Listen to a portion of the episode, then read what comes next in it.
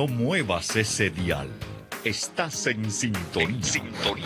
Con Pepe Alonso. En vivo desde los estudios de Radio Católica Mundial en Miami, Florida. Y ahora queda con ustedes Pepe Alonso.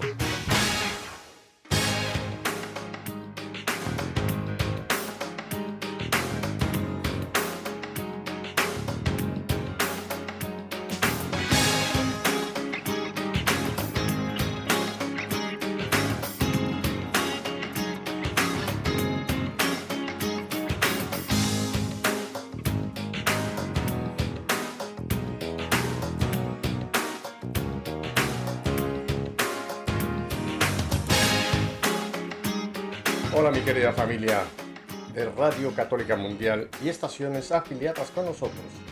En un minuto más vamos a viajar a mi querido país, México, concretamente al estado de Chiapas y aún más concretamente vamos a ir a, Berriozábal, donde tengo nuevamente el gusto y el placer y la, la alegría de tener al padre Héctor Ramírez. Padre, buenas tardes. ¿Qué tal, Pepe? Muchas gracias. Buenas tardes y gracias a todos los radioyentes de esta, de esta sintonía. Qué bueno tenerlo nuevamente, padre. Bueno, creo que ya mucha gente lo conoce perfectamente bien por todo el ministerio tan hermoso que usted ha desarrollado con Mater Fátima, pero pues, ya sabe usted que cada vez que tenemos un programa tenemos gente que está por primera vez con nosotros. Eh, yo le pediría si brevemente si usted se pudiera identificar, darnos a conocer, ¿quién es el padre Héctor Ramírez? Sí, pues mira, eh, eh, el padre de la Virgen, así me puso una, una vez una señora en, en, qué lindo, en España, qué lindo. el padre de la Virgen. Entonces, eh, mi, yo tuve la gracia de estar casi cuatro años de capellán en el santuario de Fátima. y Ahí lo conocí yo. Así- Ahí nos conocimos con Pepe haciendo un documental que EWTN estaba haciendo para el, el centenario de las apariciones de la Virgen 2017. Ujú. Entonces, un poquito antes estabas por ahí. Bueno, pues ahí nos conocimos y yo estuve casi cuatro años de capellán. Ahí nace Mater Fátima, que eh, en pocas palabras tratamos de trabajar, colaborar, servir a que el triunfo del Inmaculado Corazón de María se realice, que será a través del triunfo del amor de Dios, de la divina misericordia en el corazón del hombre. Entonces, a eso me dedico en estos momentos. Ya llevo seis años haciendo este apostolado y ahora con experiencia monacal, eh, Mater Fátima se está uniendo a Frisidim, que es una familia religiosa dedicada al Inmaculado Corazón y Divina Misericordia. Eh, este, este nombre que nos acaba usted de dar parecería una clave secreta, ¿verdad? CD. Eh, ¿qué quiere decir propiamente todas esas palabras en ese, en ese nombre, CD?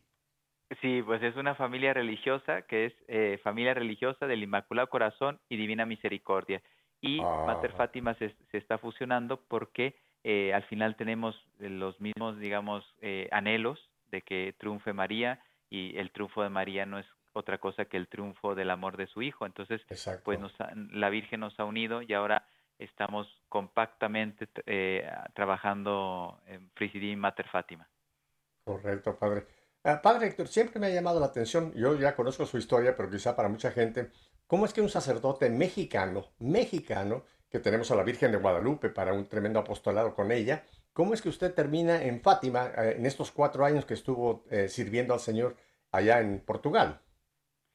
Sí, porque soy sacerdote diocesano de Getafe, España, que es el sur de Mm. Madrid. Eh, entonces me, me tocó estar ahí y haciendo dos palabras. Yo fui un trido pascual, eh, esto era el 2015, eh, fui a celebrar ahí el trido pascual porque necesitaba rezar un poquito después de una misión diocesana que me habían encargado y el rector me propone sin conocerme, por eso pues me llamó mucho la atención y después ya orando pues me di cuenta que era eh, Dios el que me, me, me hacía esa propuesta, el rector no sabía ni quién era yo y me decía, ¿no te gustaría quedarte aquí de capellán eh, para los peregrinos de lengua española? Y bueno, la historia es un poquito más larga, pero hablando con mi obispo, pues pude estar casi cuatro años eh, como capellán recibiendo pues alrededor de 100.000 peregrinos de lengua Wow. española visitan el santuario de Fátima al año. Al año, imagínese. Y yo nunca había estado en Fátima hasta esa ocasión, en 1916 que estuvimos ahí, precisamente para primero pues hablar de las apariciones que tuvieron los eh, videntes con el ángel y posteriormente ya la, la Santísima Virgen, ¿verdad? Y realmente yo regresé con un impacto enorme en mi corazón en cuanto a esta manifestación de, de la Virgen allí en Fátima. Creo que tenemos tres manifestaciones que me parece que son importantes, aunque hay otras más, pero tenemos obviamente Guadalupe, que fue la primera en 1531, posteriormente tuvimos a, a, Lourdes en Francia y la 1917 en Fátima. Padre, ¿qué, ¿qué sería en resumen lo que usted nos pudiera presentar como el mensaje central de Nuestra Señora allá en Fátima? Pues mira, así y cogería eh, las tres, a ver, lógicamente en una síntesis puedo dejar muchas cosas fuera, pero es la Madre de Dios, que eso es lo que hace grande la Santísima Virgen. eh, Cristo le encomienda al pie de la cruz, eh, he ahí a tu Hijo, y por lo tanto nos encomienda a, a, todos nosotros el triunfo del amor de Cristo en la cruz, cuando después resucita, y por lo tanto ella es la Madre de la Misericordia, y entonces ahora sí se ha aparecido a lo largo de la historia, pues en el caso de Guadalupe, para que volviéramos, o no volviéramos, perdón, los pueblos indígenas reconociéramos a ella, en ella, a la verdadera madre, a la madre del Dios porque, por uh -huh. el cual se vive, ¿no? Por quien se vive. Lourdes, pues, viene a, a traer esa, ese bálsamo an, ante nuestras heridas, 1858, después uh -huh. de, del, del, que la iglesia eh, declara el dogma de la Inmaculada Concepción, porque uh -huh. también es uno de los dogmas bellísimos de la Virgen, 1854, y cuatro años después se aparece en Lourdes, y Fátima viene, así lo han dicho los papas, entre ellos San, San Juan Pablo II, que es como, como el culmen, no es que con eso terminan las apariciones, pero es como la claro. cima, porque ahí nos dice este grande aviso, ¿no? Al final mi inmaculado corazón triunfará. Y en Fátima, dos grandes ejes, la paz del mundo y la conversión, y por lo tanto la salvación, de los pobres pecadores, la salvación de, la, de, la, de las almas, ¿no? Uh -huh. Hay más matices, pero creo que eso es como una síntesis. Uh -huh. Bueno, una síntesis muy, muy bien presentada, padre, porque efectivamente creo que usted ha hecho un buen enlace entre estas tres apariciones, eh, Guadalupe, después Lourdes y después Fátima, ¿verdad? Y algo interesantísimo también fue que hubo una preparación para estos videntes, porque por ejemplo a Juan Diego, pues no simplemente la Virgen se le aparece ese 9 de, de diciembre, a Bernardet también en un momento, pero con los videntes de, de, de Fátima hubo una pre preparación previa el año, el año anterior, 1916, ¿verdad, padre? Así es, en total fueron seis apariciones, de las cuales tres estaba Lucía solo, la niña Lucía, la pastorcita, con tres amiguitas, uh -huh. Y ahí no habló, por eso casi nadie conoce esas tres apariciones, porque uh -huh. prácticamente no se comentan, y después ya estando con sus primos, Santos Francisco y Jacinta, y bueno, ahora Lucía ya podemos decir venerable, con mucha ilusión. Eh, Cierto. Es, estaban ellas, eh, ellos tres pastando con sus ovejas en un lugar que se llama Loca de Cabezo, que es muy cerca de Ajustrel, que era el caserío donde vivían uh -huh. ellos. Y ahí se les aparece tres veces el ángel, así se presentó el ángel de la, de, guard, de la guarda de, de Portugal, y les da un mensaje igual, muy, muy similar al de la Virgen, reparador, ¿no? Eh, uh -huh. Le pide que reparen, que, que, ofrezcan sacrificios, oraciones, que reparen las ofensas de Jesús. Eh, y bueno, pues fue la preparación para después recibir el mensaje de Fátima, de la Correcto. Virgen. Uh -huh. Es muy interesante este punto, padre, porque eh, estas apariciones de ángeles no es algo solamente del siglo XIX, siglo XVIII, siglo XX, sino si vamos al Antiguo Testamento tenemos muchos eh, textos de la Biblia donde tenemos realmente como estos enviados, porque ángel es un enviado, es un mensajero de Dios, ¿no? Que el Señor ha usado en diversos momentos. Me recuerdo, por ejemplo, pues el, el Rafael, ¿no?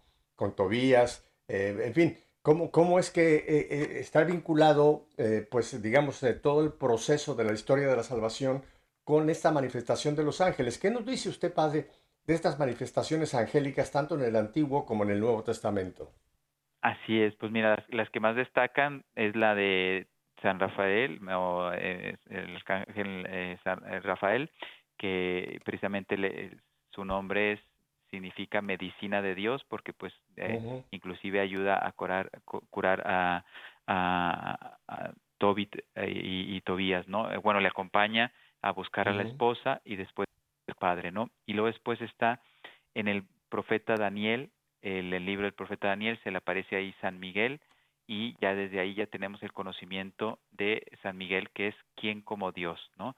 Él, San Miguel es el jefe de las milicias celestiales y solo está al servicio este, de, de los intereses de Dios. Y pues el grande anuncio, por eso es fuerza, eh, eh, fuerza de Dios, se le llama al arcángel San Gabriel, que es el que se le aparece a la Virgen, le anuncia que ella es la Madre de Dios, si ella acepta, ella acepta con su obediencia de fe, y le dice el arcángel, no hay nada imposible para Dios, la fuerza de Dios lo puede hacer todo tanto que puede encarnarse, fíjense, esto es grandísimo, se puede encarnar la segunda persona de la Santísima. Trinidad, o sea, Dios puede tomar carne en una criatura virgen, inmaculada, sin concurso de varón. O sea, es que realmente es el grande milagro, la encarnación del verbo.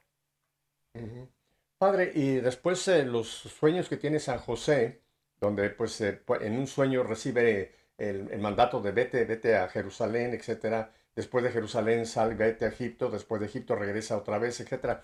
¿También se le puede atribuir un ángel o fueron ya, digamos, alguna revelación un poco más privada a San José?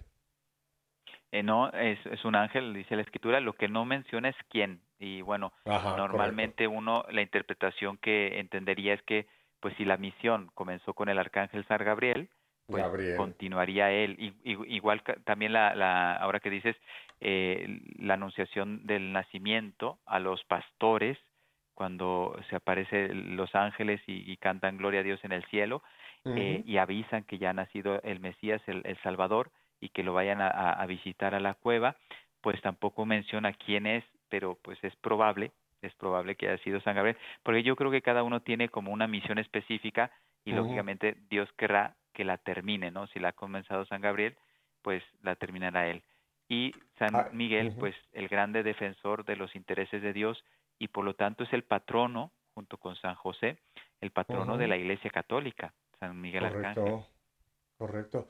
Bueno, aunque es un protoevangelio, no, no es eh, dogma de fe, pero también tenemos el protoevangelio de Santiago, donde nos habla también de esa manifestación que tuvo Ana y Joaquín, ¿verdad? Los padres de la Virgen, eh, Esther y Leia, y que se les anuncia que, bueno, pues, eh, que van a, a concebir. Claro, repito, este es un protoevangelio, no es dogmático, pero también qué interesante, ¿verdad? Que también Ana recibe una, una eh, promoción, una moción de Dios, y lo mismo su esposo Joaquín, ¿verdad? Sí, sí, sí, sí, sí, pues son eh, efectivamente no son evangelios canónicos, por lo tanto no no podemos asegurar que sea así, eh, pero pero es probable. También en, en un evangelio este no canónico está que nosotros solo conocemos tres nombres de arcángeles, eh, Miguel, Ujú. Gabriel, Rafael, pero hablan de Utiel, pero lógicamente no se puede asegurar que exista ese arcángel. Por eso la iglesia solo habla de, de tres. Lo digo porque ahora con estas nuevas eras, pues hablan que si siete arcángeles y no sé cuántas Ah, no. cosas, pues no, la iglesia católica solo reconoce el nombre de tres arcángeles. Qué ¿O bueno no? que menciona esto, padre, porque hay muchos católicos de buena fe, yo conozco personalmente a varios de ellos, que eh, han caído en cierta forma cautivados por esta angeliología de la nueva era, ¿no?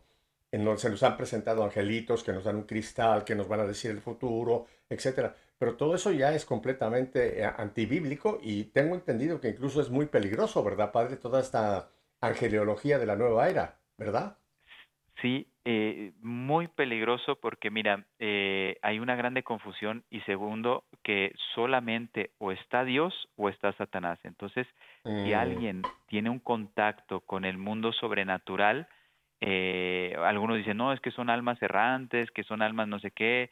Eh, no, no, no, porque la iglesia eh, es muy bonito. Ay- El otro día tenía una clase de repaso de, de, de, de monología que está dando el padre Carlos Spam, que le fue exorcista 33 años, y Ujú. precisamente está hablando de, de, de la angeología para- eh, según Santo Tomás de Aquino, por tanto la Iglesia Católica, para que comprendiéramos el enemigo. Y, y dice, a muchos exorcistas Satanás ha engañado diciéndole que es un alma errante, que no sé qué, y dice, la Iglesia. Católica en el ritual de exorcismo dice, continúe, porque es un demonio. O sea, porque cuando un Wow. alma muere, Mm. queda iluminada inmediatamente y entra a la presencia de Dios o a la condenación. O sea, el, juicio es inmediato, eso lo dice el Catecismo de la Iglesia Católica. Entonces, eh, porque algunas personas piensan, con todas estas confusiones de la nueva era, que si los ángeles, que si eso, que si nos, precisamente él explicaba, el, el, el ángel no conoce el futuro contingente. Por ejemplo, él intuye lo que yo voy a hacer. Si yo estoy haciendo un ayuno, eh, rezo todos los días el rosario, voy a, la adoración diaria, pues intuye que son las cuatro de la tarde y él dice, tú vas a ir a hacer adoración. Claro, lo intuye, pero inclusive a lo mejor me pueden llamar de emergencia y yo cambio de planes, él no, él no conoce el futuro. Entonces, mucho cuidado con ese eh, mundo, porque donde no está Dios, solo puede estar Satanás. Qué importante, quizá algún día podemos hacer un programa específicamente sobre este tema, padre, porque hay muchos, pero muchos, muchos católicos que oyen música de la nueva era, que porque eso los conecta con su ángel, etcétera, etcétera. Pero bueno, no nos vamos a desviar mucho del tema. Padre, ahora ya enfocándonos en el tema que me interesa mucho que usted nos va a exponer, yo quisiera también que usted nos ubique en esta situación que está viviendo la humanidad en este momento, que es una, es una época de una gran batalla espiritual. Eh, quiero tomar el texto simplemente en lo que nos dice San Pablo en la carta a los Efesios, cuando dice, por lo demás, en el capítulo 6, versículo 10, por lo demás, fortalezcanse con el Señor y con su fuerza poderosa. Vístanse la armadura de Dios para poder resistir los engaños del diablo, porque no estamos luchando contra seres de carne y hueso, sino contra las autoridades, contra las potestades, contra los soberanos de las tinieblas contra las fuerzas espirituales del mal. Ah, padre Héctor, háblenos usted un poco de este momento que vivimos donde eh, tenemos que reconocerlo, no para entrar en pánico, sino para estar alertas. Como dice, hay que saber leer las señales de los tiempos, que estamos viviendo un tiempo de una batalla espiritual tremenda, ¿verdad? Así es, porque mira, esto unido con Apocalipsis 12, cuando, cuando está la lucha entre San Miguel y, porque en nombre de Dios, San Miguel tiene que expulsar a Satanás cuando él decide de forma inmediata no servir el plan de Dios, ni servir a Dios, ni servir su, su plan este, eh, salvador eh, de, la creación.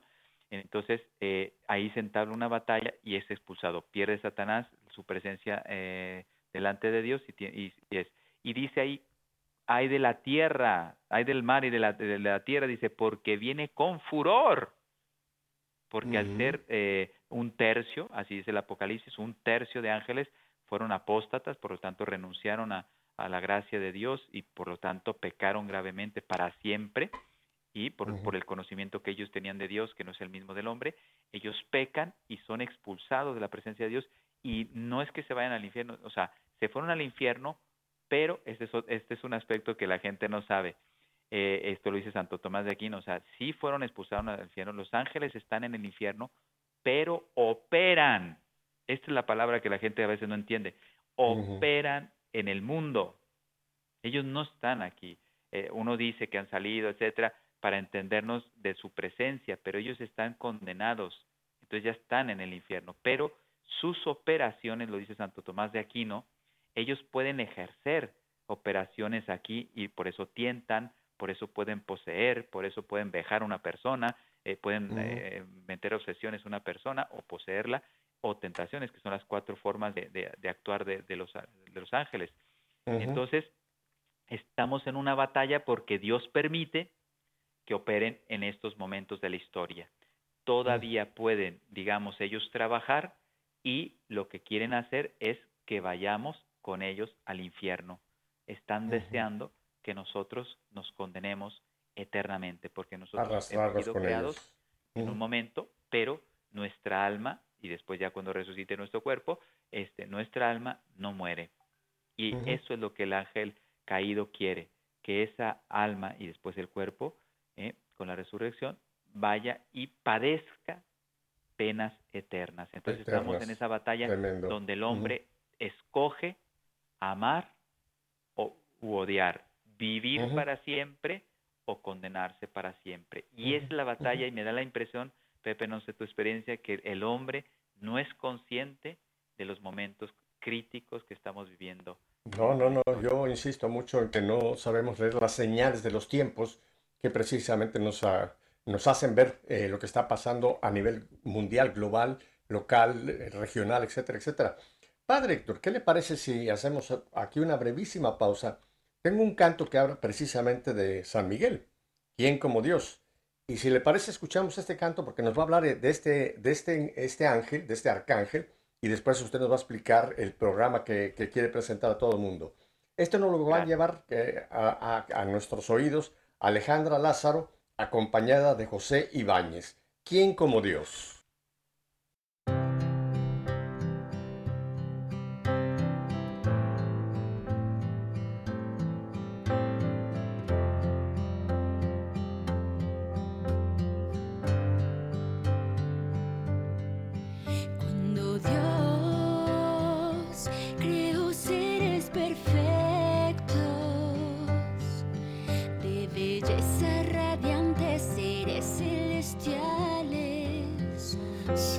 escuchó una voz con firmeza gritar.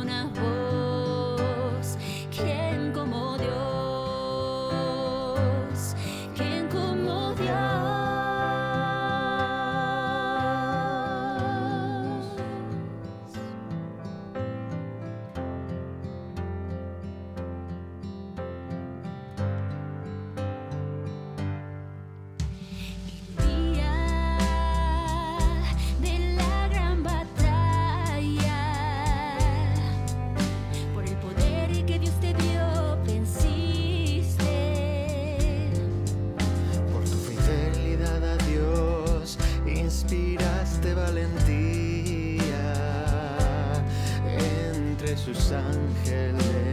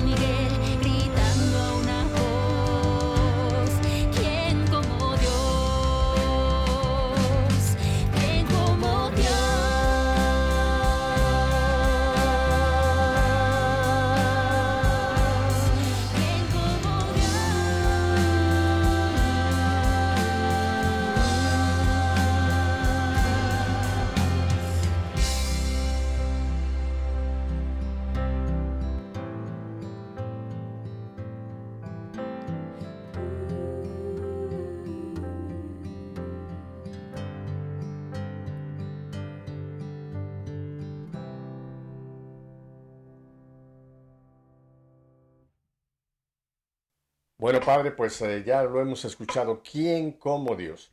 Ahora, háblenos del proyecto que tiene usted entre manos, que creo que es importantísimo para todos nosotros los católicos y cristianos en general. creo que esto puede abarcar no solamente a los que profesamos la, fe y la Iglesia Católica Apostólica, sino cualquier cristiano. Cuéntenos, padre, ¿qué es lo que, te, lo que, es este, tiene usted entre manos?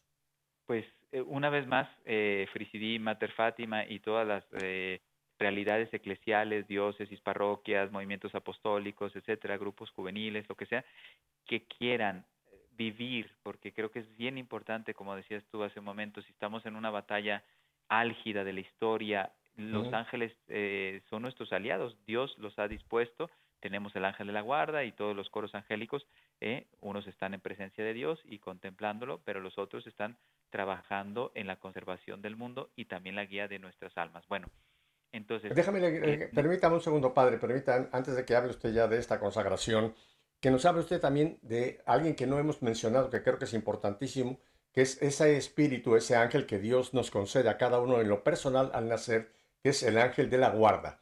¿Qué papel tiene el ángel de la guarda en la vida de un cristiano, padre? Y después hablaremos de la consagración mundial. Claro que sí. Bueno, me encanta y, efectivamente, si te parece bien, aplazamos para un programa porque Santo Tomás de Aquino, todos estos temas, yo ahora no los tengo presentes, pero basta repasarlos un poquito y, de verdad que es una gozada por la exactitud y, la, integridad de, la explicación que hace sobre el mundo angélico. Bueno, en el momento en que Dios infunde el alma en la materia dispuesta, que es el óvulo fecundado por el espermatozoide, por lo tanto nuestros padres, eh, ahí empieza a existir una persona humana, un ser humano. Pues eh, desde ese momento Dios le asigna un ángel, el ángel de la guarda le llamamos, para que nos acompañe a lo largo de, nuestra vida. ¿Para qué?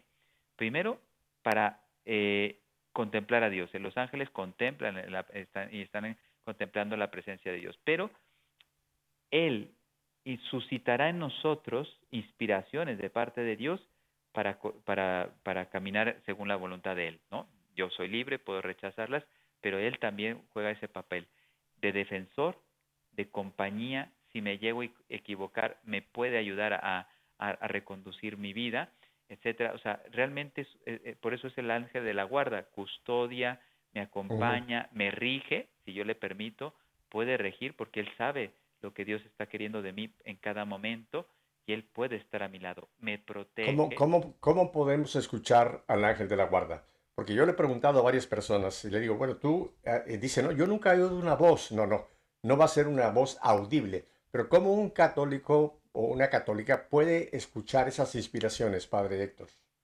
Pues mira, eh, te, voy a decir, eh, primero hay que hacer silencio, hay que hacer contemplación, hay que hacer mm, oración. Si no, no se reconoce la voz de lo alto. Puede ser el Espíritu Santo, la Virgen María y el ángel. Y en cierta manera, yo tampoco soy muy experto porque todo esto lleva toda una vida de, de, de, de, conocimiento de Dios. Eh, Dios da mucha paz. Dios es, yo creo que es el más sutil, prudente eh, en, sus manifestaciones. El, María, como decían los pastorcitos, cuando la, la contemplaban da mucha alegría. Eh, la presencia de María, cuando María nos habla al corazón, nos, nos transmite mucha alegría. Y en cambio, eh, el ángel puede, puede ser muy recio. Ellos decían que les impactaba mucho la presencia del ángel, nada malo ni nada, pero como que era muy, muy, muy misterioso, ¿no? su presencia, ¿no? Entonces, cuando uno aprende a hacer silencio en su alma, sí llega a distinguir si es el Espíritu Santo, si es María, si es el ángel el que está obrando. Siempre es Dios, pero puede también a través de un santo, podría hacerlo. Eh, Él obra. Pero cuando es directamente Dios a través del Espíritu Santo, eh, la característica es la sutileza, la suavidad, eh, la paz que provoca eh, y así. Entonces, pero hay que hacer mucha oración porque de otra manera no se sabe. Y cualquier buen pensamiento que tengamos en el corazón, que sepamos que viene de lo alto. Son inspiraciones de lo alto. Bueno, perfecto. Sí, vamos a hacer un día un programa, padre, que ampliemos este tema que creo que para muchos puede ser de, mucha utilidad, porque efectivamente tenemos este protector, este compañero, este amigo que Dios nos ha, eh, otorgado hasta que llegue el momento de nuestra partida. Pero entonces ahora vamos a hablar de lo que viene, que me parece importantísimo, de esta consagración a San Miguel Arcángel. Eh, vamos, vamos. un momentito, padre, con un brevísimo corte y volvemos enseguida para que nos hable usted de esta consagración.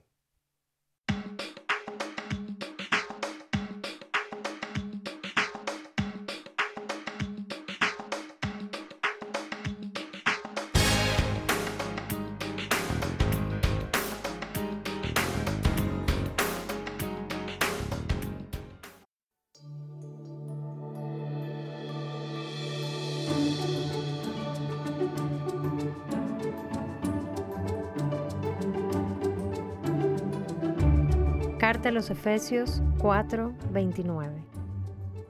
No salga de sus bocas ni una palabra mala, sino la palabra que hacía falta y que deja algo a los oyentes.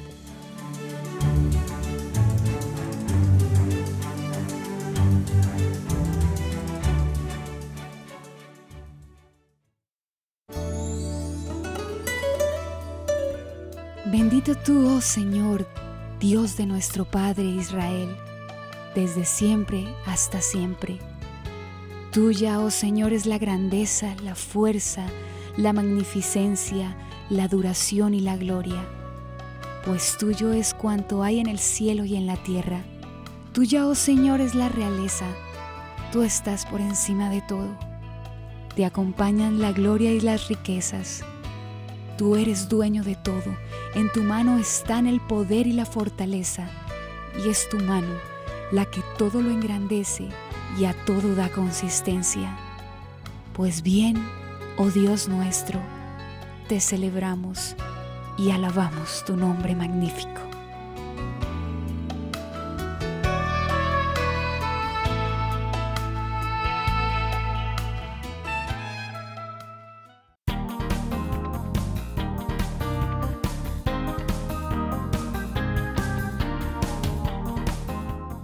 Nos dice, yo soy el pan de vida. El que venga a mí no tendrá hambre, y el que crea en mí nunca tendrá sed.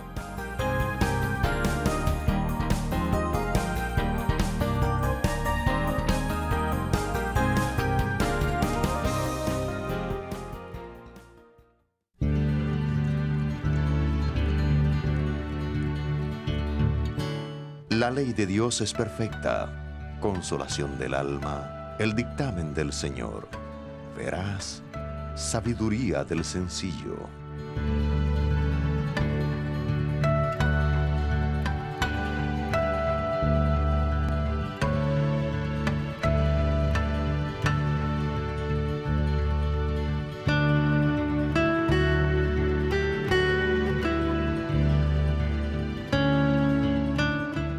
Preceptos del Señor son rectos, gozo del corazón. Claro el mandamiento de Dios, luz de los ojos.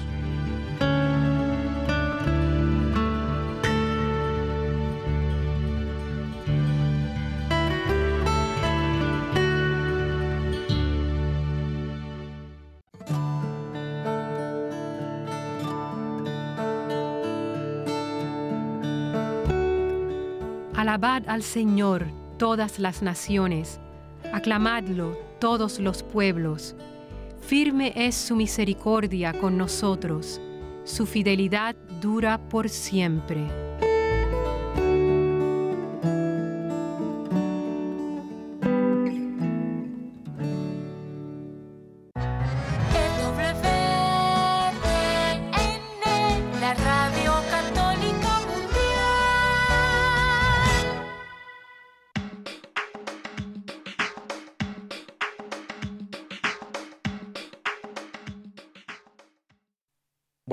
Ya ve, fue, ha sido breve el corte. Ahora le cedo la palabra. Cuéntenos de esta consagración a San Miguel.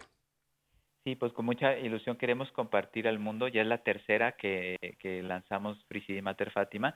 Y bueno, pues gracias con Radio Católica Internacional, con EWTN, con muchas realidades católicas que nos han permitido el poder ser eh, eco de estas iniciativas. Lo que queremos es que volvamos a darle realce a la figura de San Miguel Arcángel. El Papa Francisco, San Juan Pablo II, eh, Ujú. Papa León XIII, ha habido papas que nos han recordado eh, de que San Miguel Arcángel tiene que estar muy presente en la vida de la iglesia. Bueno, pues va a ser el tercer año que lo hacemos ya. Llevamos una preparación de 30 días, 33 días, perdón, para consagrarnos el próximo 29 de septiembre a las 11 de la mañana, hora México. Va a haber una transmisión a través de los medios de comunicación de Mater Fátima, eh, de Fristim, etcétera, de otras realidades católicas, Radio María, etcétera, que se van a ir conectando eh, en el mundo. Es una Santa Misa, como la liturgia de la Iglesia lo pide, pues celebramos a los tres arcángeles, pero hacemos un poquito más de énfasis eh, a San Miguel y al, eh, a seguir tenemos la exposición del Santísimo, por lo tanto, una hora santa, la coronilla de San Miguel, que se le llama, o la coronilla de los nueve coros de los angélicos, eh, y al final hacemos esa consagración, o sea, ¿qué, queremos con esta consagración? Espiritualmente, ¿qué hacemos?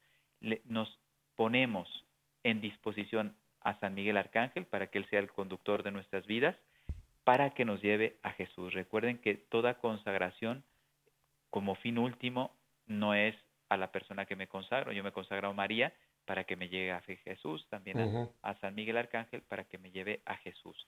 Y entonces ya Él pues puede obrar en mí y a través de mí, yo le doy esa libertad eh, para combatir en los intereses de Dios, por ejemplo, salvaguardar la, la iglesia, la doctrina, su fe, la evangelización, los sacramentos, etcétera, y pues él lógicamente me ayudará también a santificarme para vivir eh, una vida santa y poder alcanzar a, Jesús en la vida eterna, ¿no? la Trinidad Santa, ¿no? Entonces, 29 de septiembre, viendo aquí mi calendario, es un viernes, ¿verdad? Así es. A las 11 de la mañana, hora México, central creo que le llaman, eh, comenzamos con la Santa Misa y después la hora santa. ¿Y, la gente cómo se puede contactar, Padre? ¿Cómo puede estar, digamos, presente virtualmente en esta Santa Misa y después en la consagración? Pues nos haría mucha ilusión que en las parroquias se repitiera este evento, eh, eh, más conocido es el Rosario Mundial, que muchas parroquias lo han reproducido, pues igual este nos gustaría que las parroquias vieran que es importante, tú lo has dicho, hay varias apariciones que preceden, han sido precedidas por el ángel eh, San Miguel, eh, inclusive hay un obispo en paz descanse eh, en Fátima que él aseguraba que el ángel de la paz era San Miguel Arcángel, que el que protegía también este el Portugal. Entonces, el mundo angélico es bien importante para nuestras vidas. Entonces, el próximo viernes 29 de septiembre a las 11 de la mañana y si necesitan información, eh, materfatima.org o las redes, todas las redes conocidas, arroba materfatima, y ahí les va a aparecer toda la información. Pueden reproducirla, eh, ahí va en material para vivir la coronilla, para vivir la Eucaristía, pues la pueden reproducir en sus parroquias, en los movimientos, colegios, cárceles, hospitales, y si no, pues se pueden conectar con nosotros y acompañar la transmisión. Perfecto, Padre. Padre, antes de que pase también a otro pedido de oración ah, que me interesa muchísimo que lo exponga usted, eh, brevemente, ¿cómo, ¿cómo podemos nosotros aumentar, digamos, este contacto con, concretamente con, con San Miguel en esta, usted ya lo mencionó, yo la conozco perfectamente bien, me, gustaría que usted la explicara brevemente, esta, esta coronilla a, a, Los Ángeles, concretamente a San Miguel Arcángel. Pues es, es muy bella. Eh, yo he, ido teniendo la devoción porque ahora soy muy devoto de San Miguel. Primero, pues eh, estamos pidiendo el auxilio, la protección de los nueve coros angélicos. Recuerden que eh, son nueve los, los coros eh, que custodian, por un lado, los tres primeros, querubines, serafines y tronos. ¿Aló? ¿Me escuchan? Ahora, ahora, lo escucho, padre, continúe. Ah, Sí, y luego después vienen los, los medios, que son los, los coros de dominaciones, eh, virtudes y, y, potestades, después ya eh, los, los principados, arcángeles y ángeles. Bueno, la coronilla es muy bonita, muy hermosa, porque vamos pidiéndole a San Miguel y que interceda en cada uno de sus coros y sobre todo pidiéndole virtudes para nuestra alma, que sea humilde, que, que logre eh, evadir las tentaciones, pues que ame la iglesia, etcétera. O sea, es muy bello porque pedimos por nosotros, pero también por las necesidades de la iglesia. Y que San Miguel, que, que, él es el jefe de todas las milicias de los nueve coros, pues que vaya intercediendo donde cada coro y le vamos pidiendo cada una de las, de las eh, virtudes y necesidades de nuestra alma y de la iglesia. Y bueno, eh, consta de en cada coro se, se, hace un Padre Nuestro, tres Aves Marías, y así, en los nueve coros un Padre Nuestro, tres Aves Marías, y al final se hacen cuatro Padres Nuestros, uno por cada arcángel y uno por el ángel de la guarda, y después las letanías, que son muy poderosas. Yo las he utilizado en liberación, ahora estoy practicando mucha liberación en este monasterio donde estoy, y cuando uno hace las letanías a San Miguel Arcángel, pues los, los enemigos se ponen bastante nerviosos.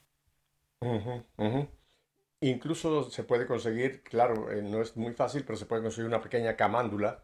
Eh, yo le llamo camándula porque no es el rosario tradicional eh, de las 50 Aves Marías, pero hay un, hay, se han hecho unos rosarios, unas camándulas, donde está exactamente como usted menciona, un Padre Nuestro y tres Aves Marías, etcétera, etcétera. Así que lo pueden, lo pueden tratar de buscar esa camándula. ¿Y dónde puede la gente adquirir esta coronilla, Padre? ¿Está en la página también de Mater Fátima? Sí, lo estamos poniendo, lo vamos a poner ya este el, la, el, un texto, eso eso es eh, de la Iglesia Universal, por lo tanto también hay muchas páginas que la tienen. Nosotros la, ponemos el texto, lo pueden descargar y pues, sería muy bello, como dices tú, que consiguieran cualquier librería católica que puedan encontrar ahí cercano, algún santuario, suelen vender las coronillas eh, a, los nueve coros o a San Miguel Arcángel y, y, ayuda mucho porque pues ya, ya la vas siguiendo y sabes en qué coro te encuentras. Y ahí va uno rezando y va pidiendo cada una de las virtudes, la humildad, la pureza, la oración, etcétera, en cada uno de los coros angélicos. Merece la pena eh, que sea una devoción también ya, que sea parte de este, parte de la vida familiar, personal y familiar. Padre, también ahora en estos minutos que, pocos que me quedan, háblenos usted un poco de este Unidos en Oración por el Sínodo.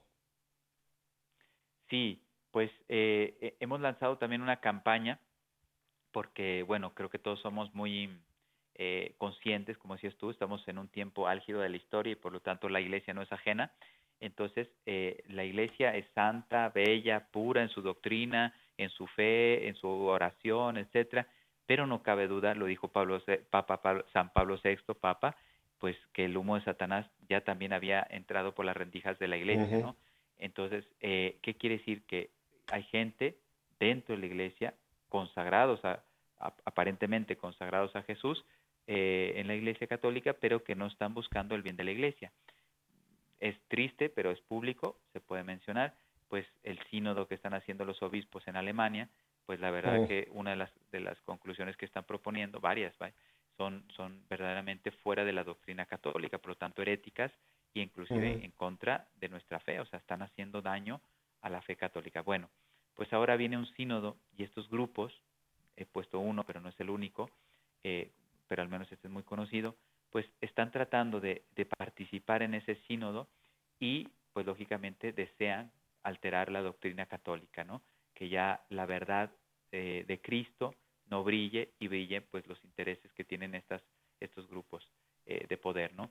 Entonces, hemos lanzado también una campaña de 50 días pidiendo cinco cosas, eh, con cinco medios, pidiendo que el Espíritu Santo se haga presente en ese sínodo y pues que, la Iglesia Católica eh, siga eh, evangelizando, siga santificando las almas.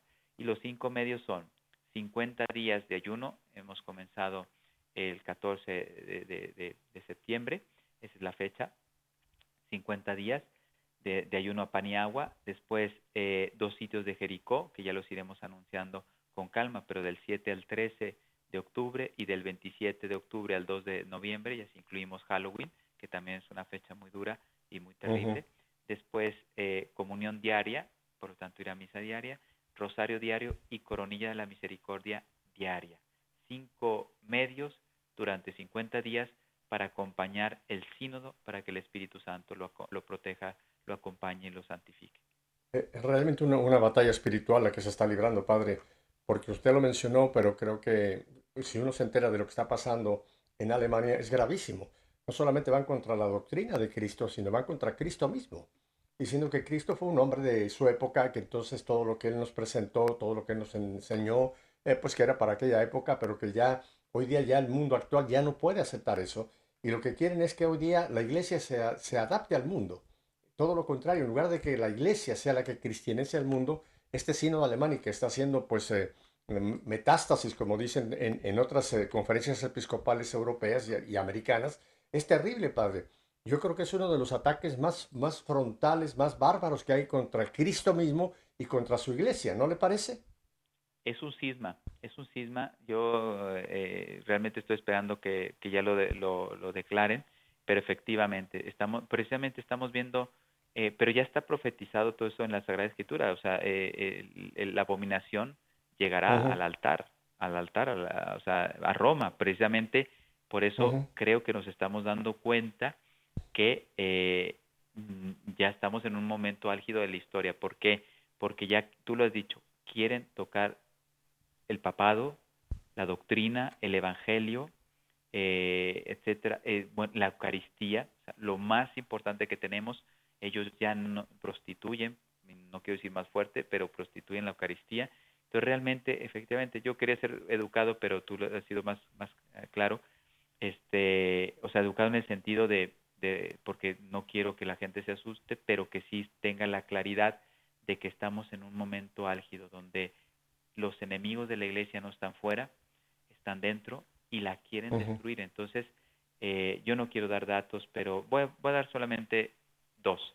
Hay conferencias episcopales y no, no es solo la alemana que están llevando al sínodo propuestas de sacerdotisas, de aceptación de la homosexualidad en la iglesia como si fuera algo natural y bello y bueno, este, los que se separan y, se casan, que comulguen eh, pacíficamente, que se les pueda absolver de sus pecados, o sea, ya realmente el Evangelio no, no queda nada. Entonces, eso es uno. Y otro, me enteré, no voy a decir el país, pero cinco obispos de un país de América fueron a instruirse con los alemanes. O sea que tú lo has dicho, me ha gustado la palabra que has utilizado, porque Alemania ya hace mucho tiempo que vive ese cisma. Lo único que quiere ahora es que ese cisma se vaya a la Iglesia Católica Universal. Entonces tú dijiste una palabra, metástasis. Ese es el objetivo de Satanás a través de estas personas, que llegue esa barbaridad en todos los sentidos teológico, bíblico, espiritual, moral, etcétera, espiritual a toda la Iglesia Católica. Eso es lo que nos estamos jugando, el futuro de la Iglesia Católica. Sí, padre, yo estoy muy pendiente y, pues eh, la palabra preocupado creo que es correcta, pero más bien eh, decidido a que tenemos que hacer batalla espiritual. Y por eso me parece tan ah, oportuno este llamado que usted nos hace a, este tiempo de oración. Y creo que todos los católicos tenemos que unirnos. Este no es un asunto solamente para los alemanes o para los españoles o para X eh, otra nacionalidad. Este es un asunto que afecta a la Iglesia Universal. Y si no nos unimos ahora, Padre, yo no sé cuándo nos vamos a unir. Así que yo creo que esa lectura que leíamos de Efesios 6, que estamos en una batalla espiritual tremenda, creo que ahora ya tenemos claramente que esa, esa batalla está yendo al mismísimo corazón de la iglesia. Y a mí, Padre, vuelvo a insistir, lo que más me, me preocupa es que tratan de, de, de desdivinizar a Jesús. O sea, ya nos presentan a un Jesús como pues un buen judío, un rabino de su época, que sí habló para aquella época, pero que todas sus enseñanzas hoy día ya no tienen mayor trascendencia. Y yo creo que cualquier católico nos tenemos que sentir profundamente motivados a hacer batalla espiritual, unirnos a la iglesia, unirnos al Papa, unirnos a nuestros obispos que estén en la línea correcta. Así que yo le agradezco muchísimo, Padre. ¿Dónde la gente puede conseguir material para unirse en esta eh, campaña de oración, en esta batalla espiritual, Padre Héctor? Eh, eh, todo en, la, en, la, website materfatima.org y en las redes sociales. Yo he lanzado un video y ahí pusimos grupos porque precisamente queremos el ayuno de los 50 días. Yo nunca he hecho un ayuno, he hecho ayunos varios de 40 días, pero de 50 nunca he hecho ninguno. Pero yo sé que Cristo nos está pidiendo. Tú lo has dicho, Pepe, gracias porque esto es una batalla decisiva entonces ya no podemos, eh, un, rosario ayuda, pero no podemos, tenemos que hacer 50 días de unos rosarios, etcétera, porque están realmente, Satanás quiere quedarse con la iglesia y eh, burlarse de, Jesucristo, pues no se lo vamos a permitir. Entonces, eh, este es lo, que estamos haciendo. Entonces ahí están los grupos en, en los videos, ahí en las descripciones de los videos que invitan a esta oración de 50 días ahí se meten y les mantendremos informados. Y yo lo digo así claramente, tenemos que ser un ejército, por eso esta consagración a San Miguel, nos ponemos a las órdenes de San Miguel, recuerden que San Miguel está a las órdenes del Inmaculado Corazón de María, o sea, la que está librando la batalla final es María, que ya le ha pisado la cabeza, porque ella es la madre del verbo encarnado, ¿eh? la que no ha sido manchada en ningún solo momento de su vida, eh, por el, enemigo Satanás y por lo tanto es ella, la criatura, que está sometiendo a Satanás y está preparando esa, ese combate definitivo, ¿no? De sus hijos. Entonces, ahora, ahora sí tiene todo sentido. San Miguel, San José, la Virgen, Cristo, ¿eh? la Iglesia, el Papa, el, el- el- la doctrina, pero la recta, como dices tú, la recta doctrina católica. ¿eh? Ya Ujú. termino diciendo, yo- me tocó corregir, ahora voy a eh, lanzar un programa, lo estoy grabando, es un programa que se llama Defensores de la Fe, lo voy a lanzar dentro de poco, porque tú lo has dicho, un sacerdote de una revista católica muy conocido, eh, en el pasaje de Cristo con la cananea y la hija posesa, en Ujú. pocas palabras él decía que Cristo se había convertido gracias a la cananea. Yo decía, ¿cómo es posible que, que alguien se atreva a decir algo así? Y entonces encontré sí, una sí. homilía del Papa Juan Pablo II, donde, y así le voy a poner el título, el primer programa así se- de los defensores de la fe. Juan Pablo, San Juan Pablo II corrige a sacerdote católico, ¿no? Porque ya no me puedo quedar callado. Tenemos que hablar eh, cuando están ultrajando nuestra fe. Es importantísimo esto que usted dice, padre, y ojalá esta página la pueda mucha gente seguir, porque mire, mucha gente también se deja llevar por los medios de comunicación seculares o incluso algunos religiosos que están completamente desorientados, ¿no? Y yo creo que los católicos tenemos que buscar cuáles son las fuentes donde podemos tener realmente una, una presentación de las noticias eclesiales correctas. Eh, EWTN es una de estas fuentes, eh, así prensa, en fin, todos nuestros eh, medios de, de- de- de- comunicación de noticias, estamos siempre tratando de ser absolutamente ortodoxos y dar la verdad, ¿eh? Pero hay otras páginas también, creo que está Zenit, me parece que hay otras, uh, Aleitia, hay otras páginas, y ahora la que usted nos menciona, donde el católico debe de tratar de buscar cuál es la noticia que nos dan fuentes católicas eh, s- sanas, ortodoxas, y no irnos con cualquiera que diga es católico y esta es la noticia. ¿No le parece, padre? Así es, hay que cuidarse muchísimo, muchísimo, porque pues este, este sacerdote que comentaba hace un momento está en una, en, en una, en una revista católica, lo sé, pero, pero pues ahora él es el director y ya no quiero da- dar más, más datos por, por respeto, porque yo podía decir su nombre, pero prefiero no hacerlo. Eh, y, pero sí, gracias a EW- EWTN, gracias a todos estos periódicos digitales que son ortodoxos, que buscan la verdad, y entonces que la gente ya empiece a distinguir dónde está Cristo y dónde no está. ¿eh? Entonces, aunque digan católico o aunque sea sacerdote, Mucho obispo, cuidado. eh, hay que tener Mucho cuidado, en que sí. hay que saber distinguir. Ujú. Bueno, padre Héctor, pues eh, le agradezco como siempre muchísimo este rato lindo que he pasado con usted. Con usted nunca me despido, porque usted es un frecuente, eh, pues parte, una parte de nuestra aquí de Radio Católica Mundial, así que eh, seguiremos hablando y mire, me interesa mucho que ya lo dejamos ahí al aire, que vayamos pensando en ese programa sobre la angeleología y sobre la batalla espiritual para, pues eso, darle a todo nuestro auditorio eh, una visión y una eh, apertura a, a participar en este tiempo tan, tan tremendo que estamos viviendo. Así que le agradezco mucho, Padre, y yo le voy a pedir un último favor. ¿Nos quiere usted dar la bendición desde ahí, desde Chiapas, México? Claro que sí, efectivamente, y yo acepto la, el programa Santo Tomás de Aquino. Santo Tomás de Aquino es el que nos tiene que decir Perfecto. cómo- quiénes son los ángeles, cómo eh, funcionan, cómo sirven a Dios y cómo están al lado de los hombres para ayudarnos a alcanzar la vida eterna. El Señor esté con ustedes. Y con tu espíritu.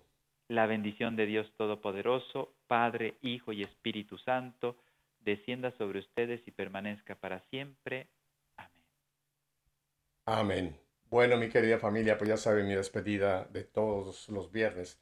Si Dios nos concede una semana más de vida, aquí estaremos la próxima semana para seguir haciendo eso.